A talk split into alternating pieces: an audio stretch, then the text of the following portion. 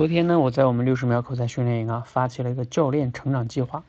这个计划啊，蕴含了两大成长机会。第一大机会呢，当然就是给啊我们想说团里边想做教练的同学，他们呢很简单，就是呢利用自己的碎片化时间，给自己选定了一些同学的节目进行点评反馈，并且呢把这个点评反馈的用文字记录下来，提交到简书的评论区，然后呢我们督导教练再给予。这个基础之上的反馈，那教练呢就会获得成长。那这里边呢也蕴含着另外一个非常大的成长机会。那如果你是一个新学员，对不对？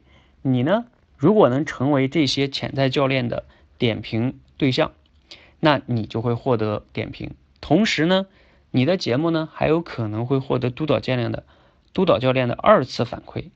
那这个机会。你有思考和发现到吗？反正呢，我给你分享出来了。接下来该做什么，你是懂了吧？